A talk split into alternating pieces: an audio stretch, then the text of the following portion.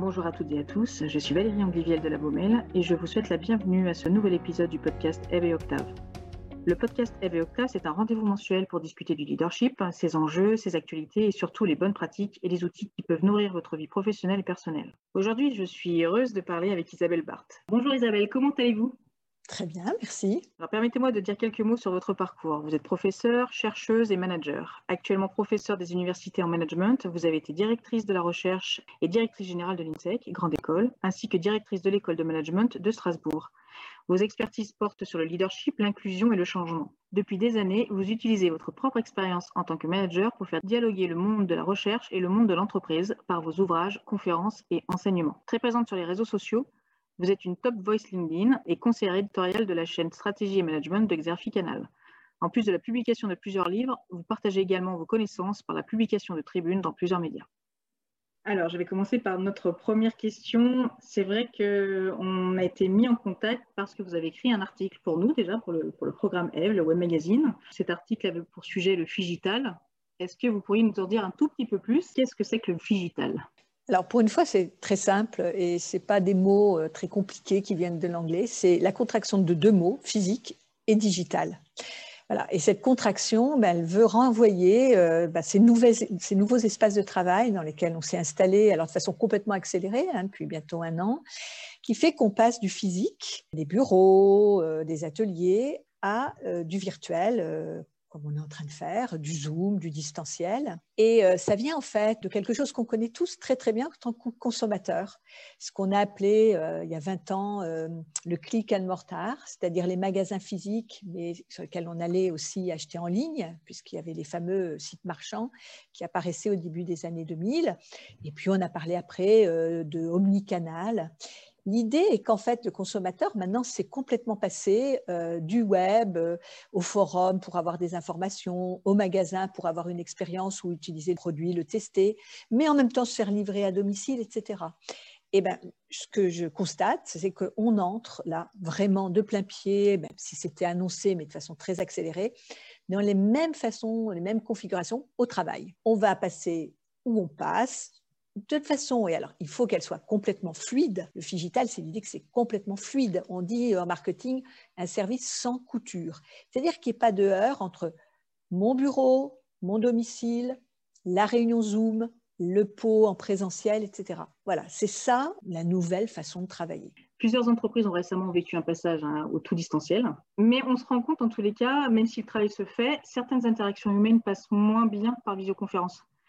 Qu'est-ce que l'on perd en termes humains quand on collabore à distance Ou pour poser la question autrement, euh, si l'on se rend compte que le bureau n'est pas indispensable pour travailler, en quoi est-il quand même utile à la collaboration? Dans ces nouvelles modalités de travail, on a ce qu'on appelle, alors là par contre c'est un acronyme anglo-saxon, ATAWAD, Anytime, Anywhere, Any Device. Donc ça c'est le côté on parle d'expérience maintenant euh, beaucoup du consommateur, on va parler d'expérience du salarié. C'est-à-dire que je peux travailler n'importe où, n'importe quand, avec n'importe quel matériel. C'est vraiment vers ça qu'on va. Il faut jamais du tout présentiel et du tout distanciel. Il faut regarder les expériences qui existaient avant. On va aller vers quelque chose comme quatre jours en distanciel, une journée en présentiel ou trois jours de jour, qui semble être par rapport à des expériences menées depuis des années dans les pays du Nord, qui sont beaucoup plus avancées que nous sur euh, ces rythmes-là il ne faut pas être dans le syndrome de la diligence. Euh, il y a un chercheur qui s'appelait Jacques Perriot qui disait quand on innove, on reste toujours sur les mêmes structures mentales. Et il parlait du syndrome de la diligence parce que les premiers wagons de chemin de fer avaient les formes de diligence.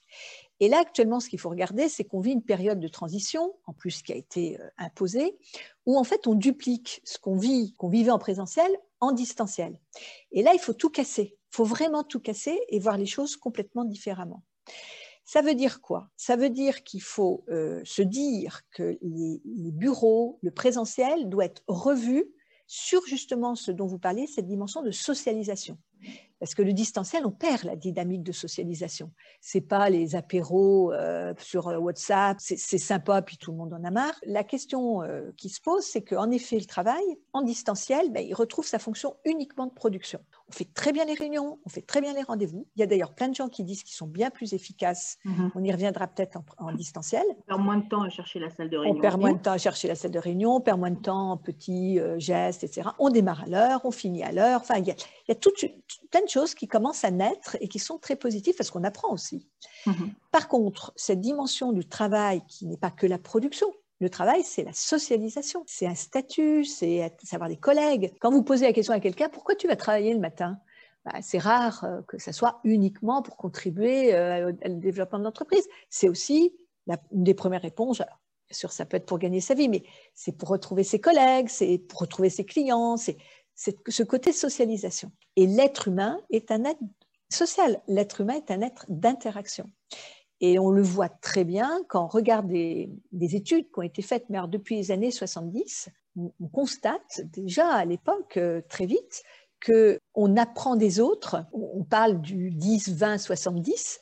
10% en formation formelle, donc c'est-à-dire euh, les formations qui vont vous permettre euh, d'avoir une certification, d'un diplôme, voire simplement des connaissances. 20% sur du non formel, mais qui est quand même sur le temps de l'entreprise avec une intention de transmettre et d'apprendre. Et les études disent 70% d'informel, c'est-à-dire quelque chose qui n'est pas intentionnel, qui est complètement euh, hors les codes, qui est souvent de l'imitation, comme le petit enfant va apprendre des codes euh, de la vie sociale euh, par imitation. Et ça, on ne peut pas l'avoir en distanciel, c'est pas possible. Donc, il va falloir qu'on apprenne à travailler en figital. C'est-à-dire qu'on ne peut pas être complètement euh, tous reclus euh, comme dans des cavernes, dans notre cuisine, dans notre bureau ou dans un tiers-lieu sans euh, jamais avoir de contact avec les autres. Du coup, vous êtes plutôt sur des quoi Alors sur des horaires flexibles? Comment, comment on va réussir à faire tout ça? Alors c'est ça l'intérêt du sujet, c'est que quand je dis qu'il faut tout reconstruire, il faut arrêter le management par le contrôle, où le patron ou le manager d'équipe même, s'il est très fluide, très sympa, et quand même son équipe à côté de son bureau, euh, va voir les gens, les met en situation euh, de travailler avec des rythmes un petit peu, euh, qui sont les mêmes, des méthodes de travail aussi souvent très similaires, etc. Et il va falloir apprendre ce qu'on appelle le self-management.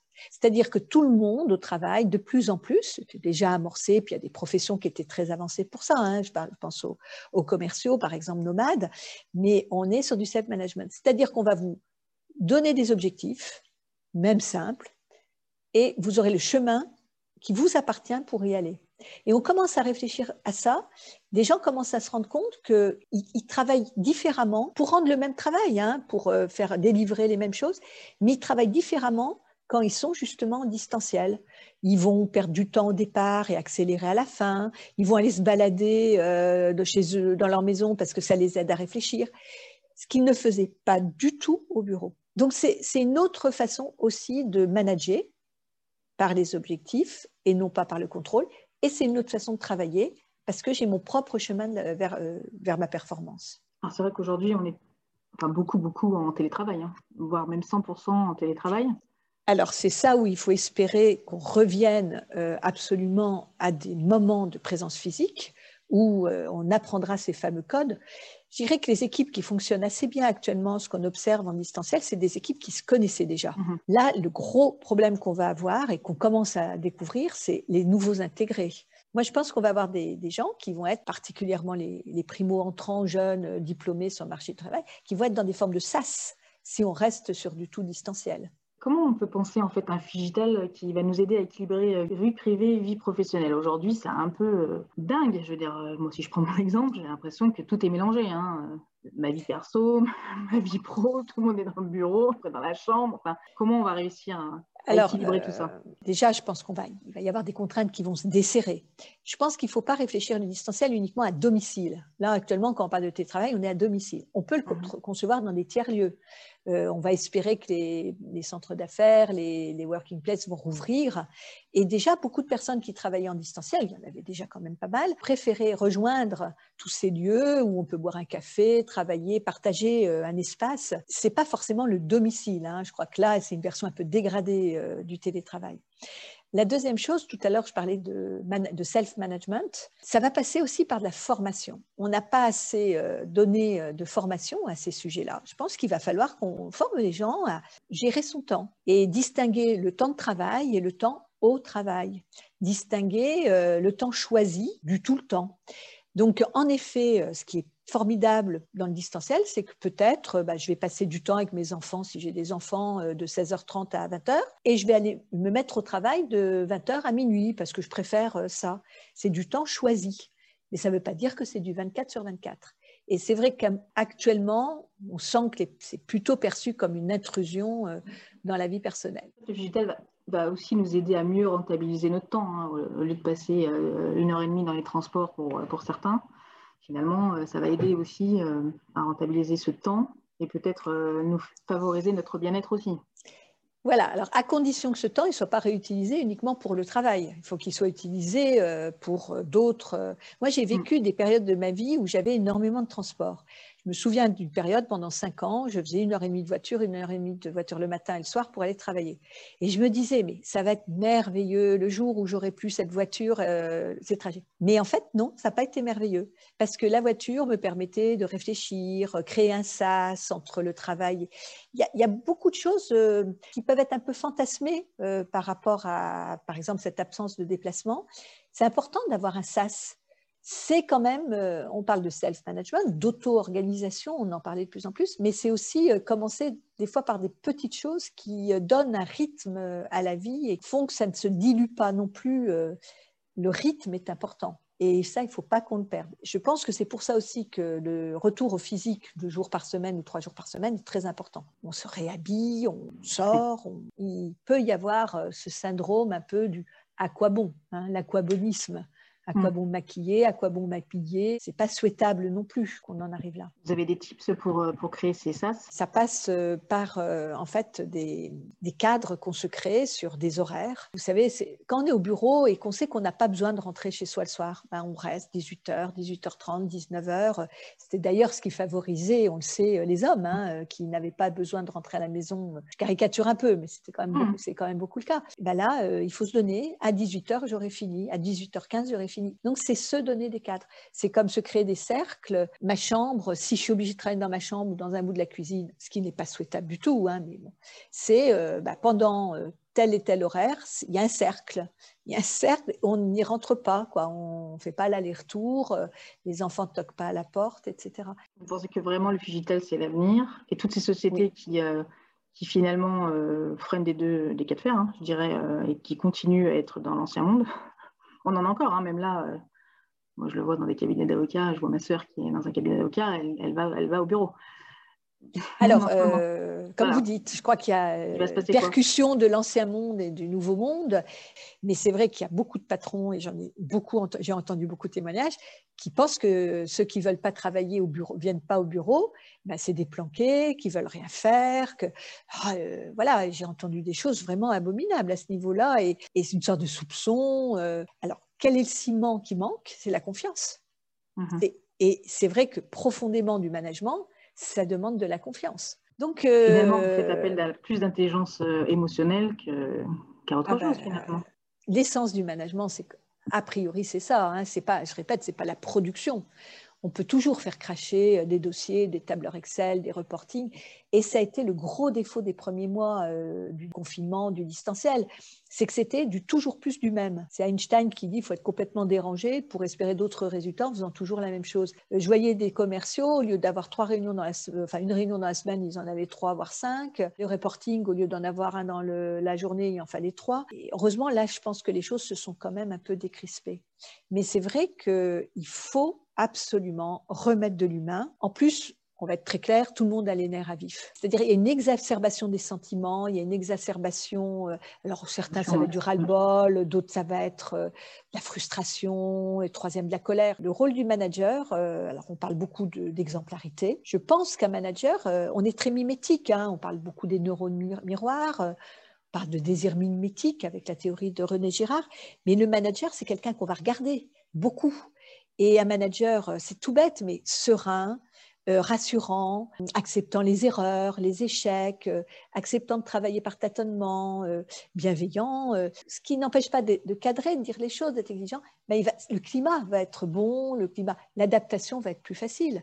Si on a quelqu'un qui a la trouille, que ça marche pas, qui est crispé, qui n'a pas cette confiance, qu'est-ce qu'il fait, il n'est pas là, eh bien, le climat va être délétère et on va repartir sur des choses qui vont euh, accentuer cette désespérance qu'ont certaines personnes actuellement.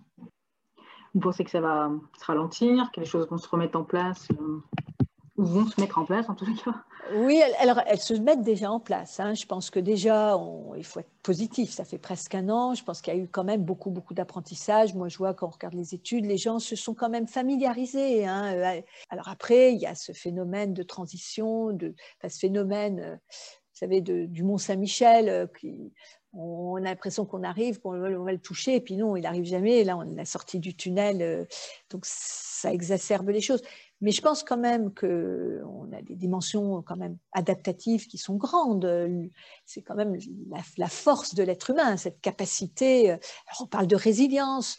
Moi, je crois que c'est même pas de la résilience, c'est du coping, c'est du faire face. Par contre, on ne reviendra pas en arrière.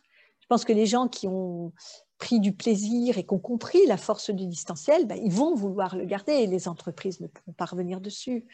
Euh, comme je pense que certaines qui rêvaient de ne voir plus aucun salarié dans leur bureau pour des basses raisons d'économie, euh, d'efficacité, voilà, euh, vont être obligées de, réinjecter du présentiel, quitte à casser les murs, quitte à faire des open space, des choses très différentes. Autrement, bah, écoutez, voilà, elles vont voir partir leur talent, hein, il faut être très clair. Donc, si on n'arrive pas à mettre en place des choses qui conviennent aux personnes, D'où ce mode digital qui, à mon avis, convient au plus grand nombre, dans le cas où on a une profession qui le permet, on verra partir, nos, on verra partir les, talents. Et ils iront voir dans les, entreprises qui sont capables de ça.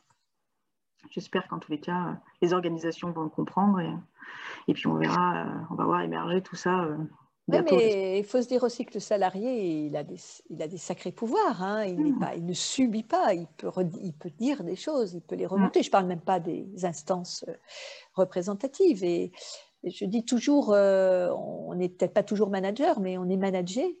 Et on peut euh, avoir l'occasion de dire des choses à son manager, on peut lui montrer qu'il y a des choses qui ont été, qu'on veut voir évoluer les situations. Et ça, la période s'y prête euh, énormément. Je trouve que c'est vraiment une période alors, à la fois terrible, mais à la fois extraordinaire quand on voit euh, toutes les opportunités qu'elle ouvre, toutes les accélérations qu'elle a créées. Euh, et moi, je suis persuadée qu'on va en tirer des choses, peut-être dans quelques mois. On parle de l'été ou de la prochaine rentrée qui vont être extrêmement positives.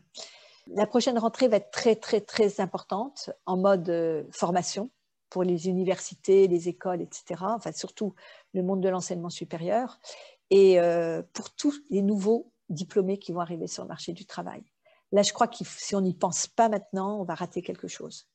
Merci Isabelle. Est-ce que vous vouliez rajouter quelque chose? Dans le distanciel, il y a aussi des choses qui se mettent en place que je trouve pas inintéressantes. Les personnes handicapées, par exemple, qui n'ont plus le trajet à faire, euh, euh, même si elles ne désirent pas rester forcément chez elles, hein, mais à qui ça peut faciliter euh, vraiment les choses.